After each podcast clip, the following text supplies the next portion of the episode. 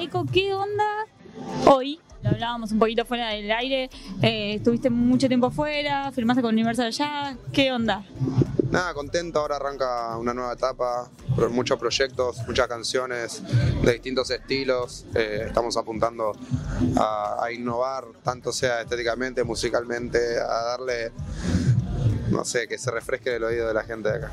Se preguntan qué me pasa. Hace dos años rapeaba en la plaza. Miraba mi. Te vas de Neuquén y después con próximos planes, pero los cercanos.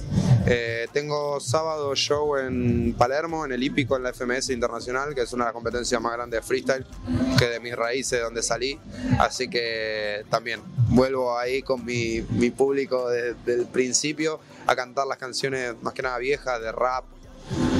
Así que también estoy muy contento por eso y se viene Mendoza, tenemos varias fechas que estamos confirmando. ¿Te copa eso de volver un poco a tus raíces, a lo que fue el inicio? Porque después vino toda una locura para todos ustedes. Vino muy de golpe, mucha gira, mucho show, eh, muchas canciones nuevas que por distintos motivos tuvieron mucho más reproducciones que las anteriores, entonces la gente pedía más esa en los shows, pero también hay algo mío que, que quiere tocar muchas de las canciones viejas que por distintos lugares no los toqué, pero ahora lo guardamos todo lo mejor esta semana full de ensayos para, para darle a eso. Bueno, gracias por la nota, éxitos ahora en el show y en todo lo que se venga. Bueno, gracias a ustedes.